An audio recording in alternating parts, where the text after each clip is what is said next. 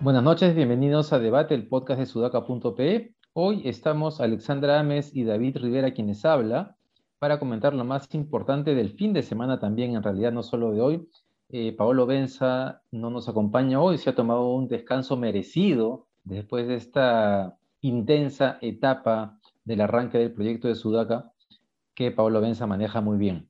Bien, entonces, hoy estamos con Alexandra Ames y queremos comentar, eh, tenemos que comentar el tema de la juramentación ya completa del gabinete de Castillo, porque el viernes, nuevamente, muy tarde en la noche, juramentaron Pedro Franque y Aníbal Torres al gabinete. Sin embargo, eh, esa tranquilidad que Franque representaba hasta hace una semana, dos semanas, hacia afuera, eh, esta vez no ha logrado compensar la designación de Bellido en el premierato, ni del ala serronista en el gabinete. Digamos que ha habido cierta tranquilidad en la parte económica, porque el tipo de cambio bajó inmediatamente apenas se supo que Frank asumía, pero hoy día ha subido de nuevo y ya hay eh, pedidos de vacancia eh, rondando. Eh, la congresista Tudela de Avanza País ya ha hablado claramente de esa posibilidad, mientras que más bien ha sorprendido que Montoya y la presidenta del Congreso, Mari Carmen Alba, se hayan mostrado, yo creo que inteligentemente, eh, neutros, objetivos, como argumentando que hay que darle eh, una posibilidad, un espacio, esperar a que vayan a presentar la política de gobierno. Yo creería que tienen muy claro que lo que quieren o que la salida es la que, uno, que está, la que está extendida en redes sociales y es que lo mejor sería vacar este gobierno, pero que han entendido que ir al choque podría implicar o sería pisar el palito que Cerrón ha puesto ahí, porque lo que estaría buscando Cerrón, y esa es la hipótesis más probable y más extendida en la opinión, digamos, es que ese gabinete no es casualidad, que está puesto ahí para que censuren o para que no le den el voto de confianza al gabinete y así el gobierno solamente le faltaría un paso más, una negación de confianza más para cerrar el Congreso. Ale, ¿cómo has visto tú lo que ha pasado durante el fin de semana?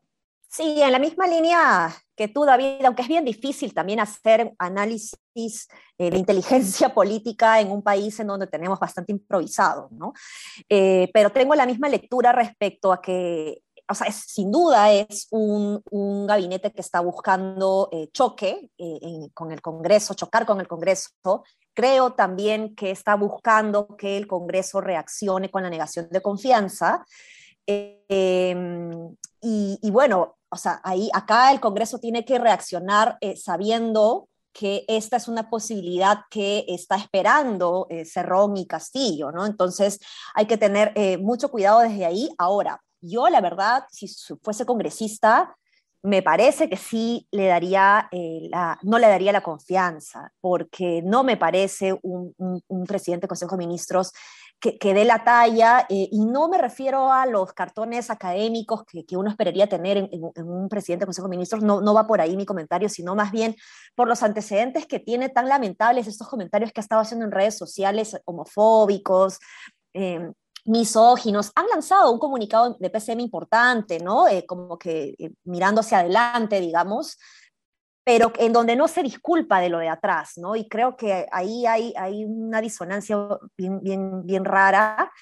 Eh, y esta idea de la vacancia, pues a mí me parece de locos. Yo creo justamente en mi videocolumna del día de hoy, eh, va, un poquito en la línea de, la oportunidad que tiene el Congreso ante el, el, desgobierno, la interna del Ejecutivo, del entorno de Pedro Castillo, hay como una especie de, oportunidad en el Congreso de recuperar la confianza y la legitimidad que ha perdido eh, en los últimos años, décadas con la ciudadanía, ¿no? Y, actuando de manera berrinchuda con la vacancia, pues no ayuda ni al país ni al, ni al propio Congreso, porque me imagino pues que la gente no va a reaccionar bien tampoco con, esta medida, ¿no?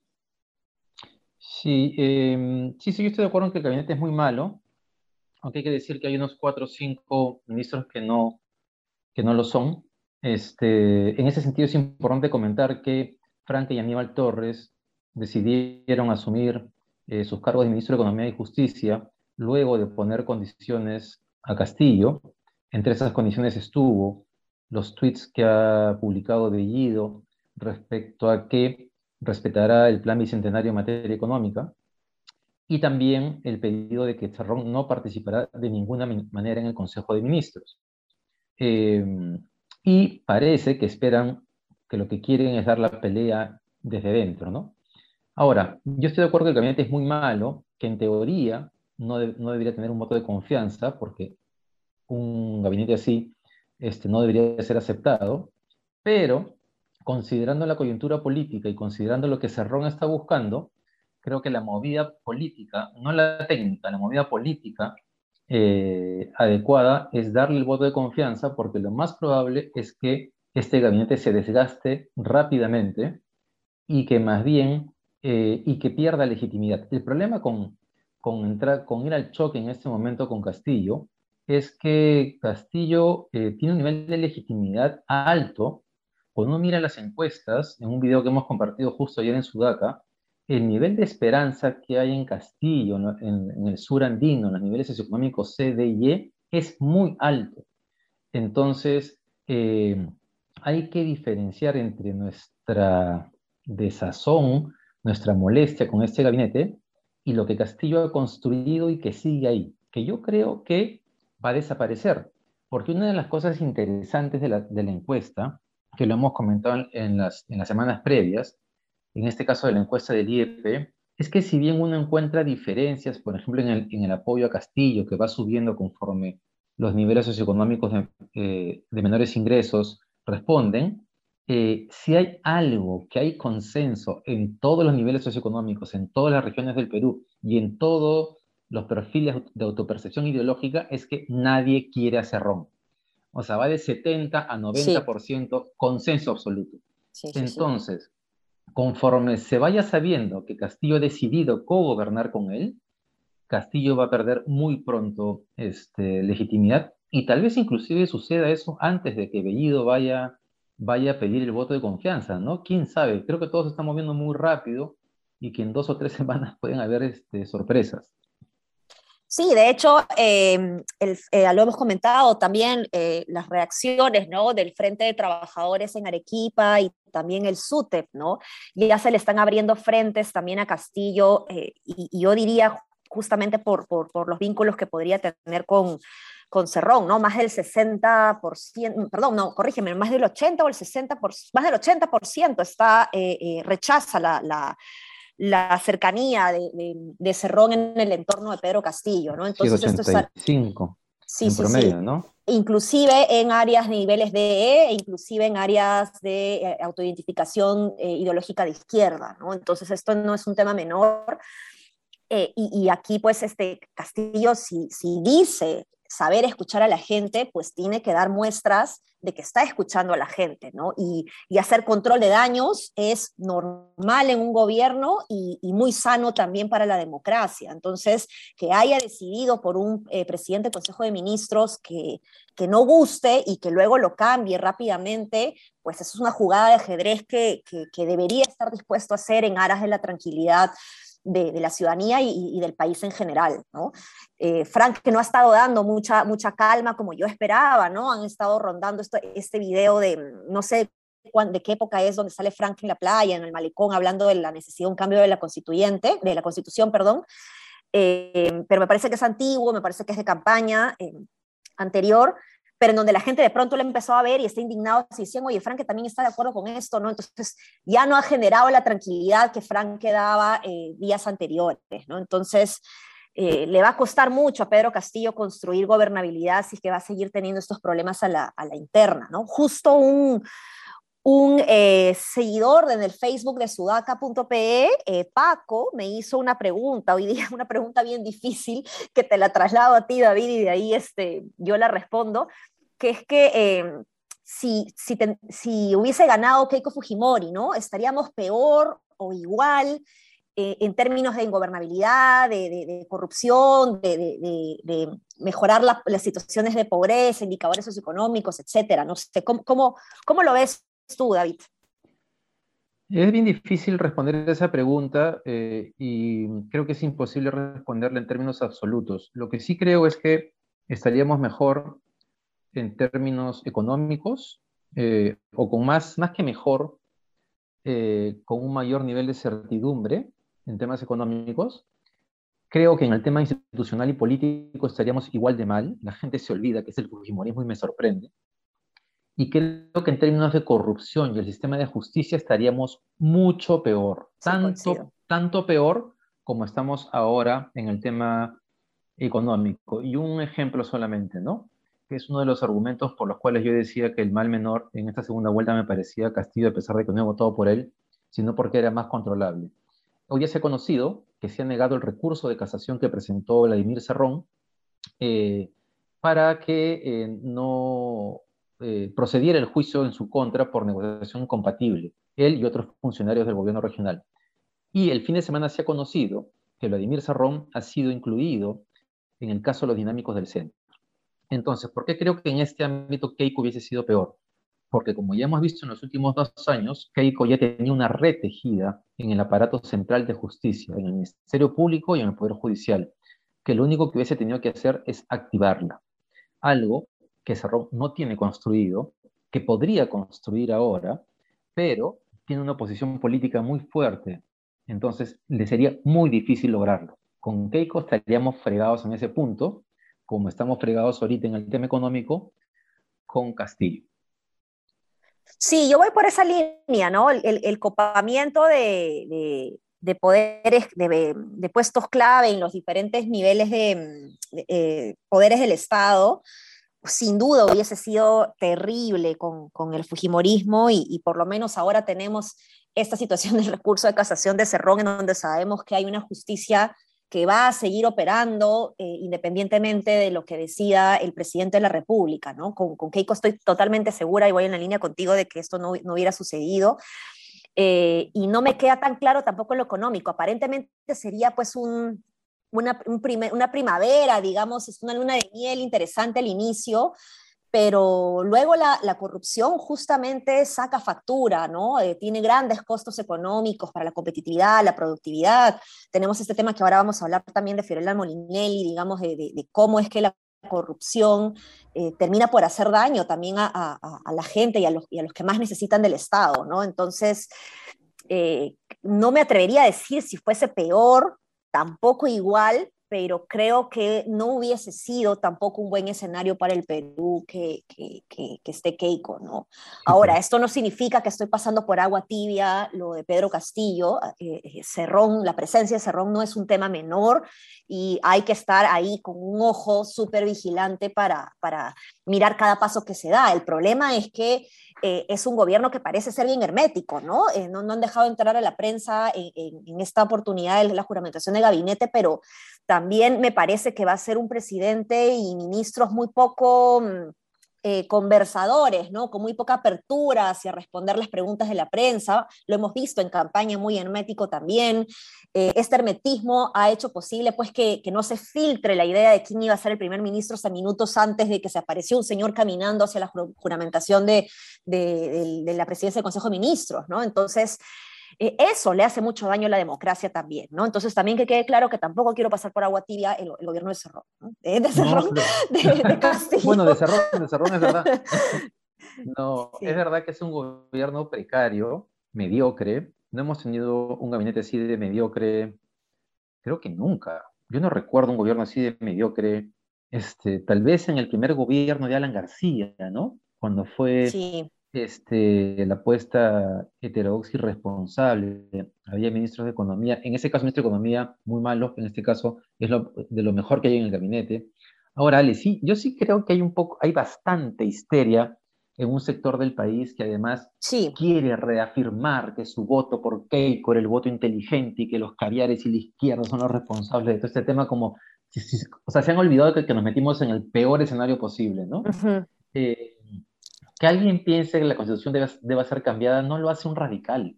O sea, esa es una mirada absurda. Yo creo que lo que te hace un radical es que a pesar que el país no lo quiera, tú intentes hacerlo como Cerrón. Si Frank, que considera que se puede hacer, pero se da cuenta que políticamente es inviable, está bien, eso es parte de la democracia. O sea, hay una, Cerrón tiene esta lógica del pensamiento único, ¿no? Entonces, y, el partido único, entonces el partido, eh, cuando el gobierno se quiere ir por un lado, lo encamina, porque no hay correlación de fuerzas, no, hay, no hay que negociar. Y en la derecha, la gente que piensa como, como, como, como este ejemplo que pusiste, se comporta exactamente igual.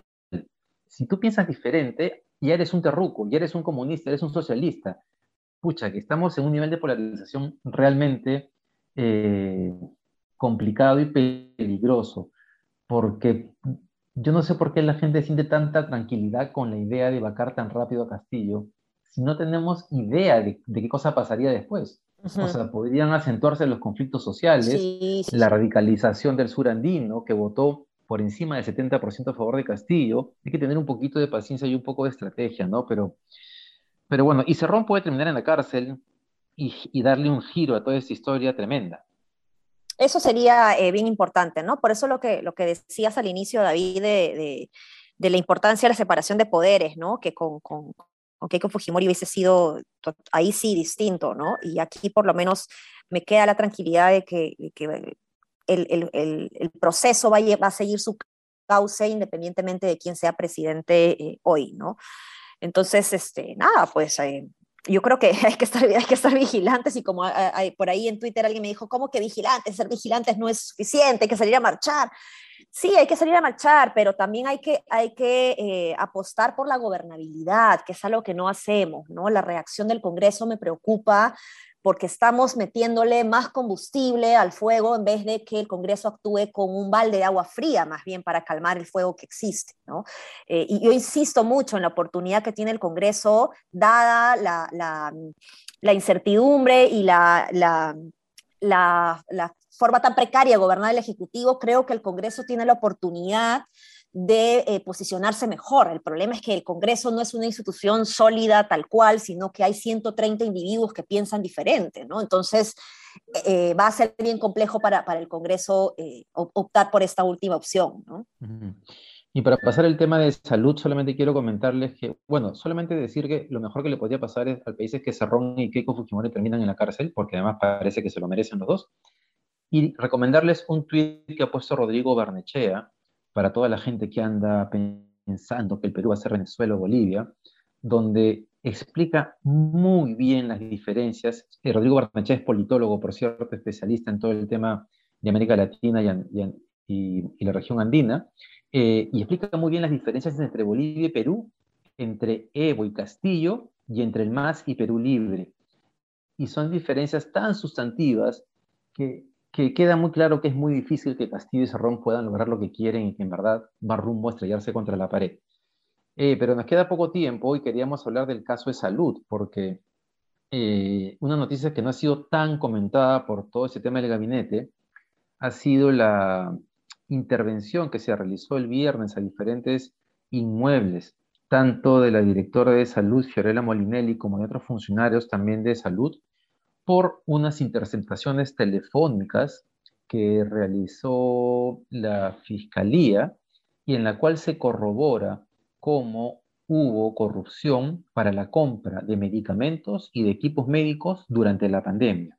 Los textos y los audios son muy claros, la forma en que se definía qué precios iba a poner, cómo esos precios estaban sobrevalorados y los tres funcionarios de contacto de estas empresas que, ganaron licitaciones.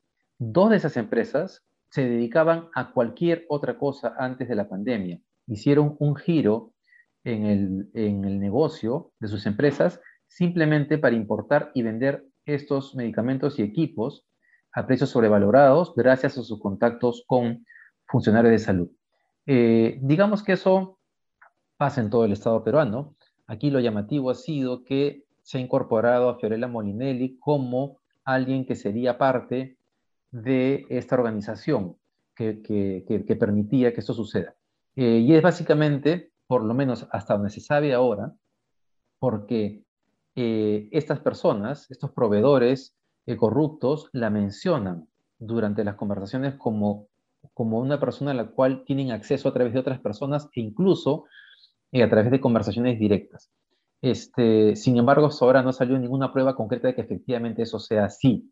Eh, pero con todos los audios que hay y la intervención que tenía la Fiscalía, eh, tal vez se podría pensar que algo más tienen información.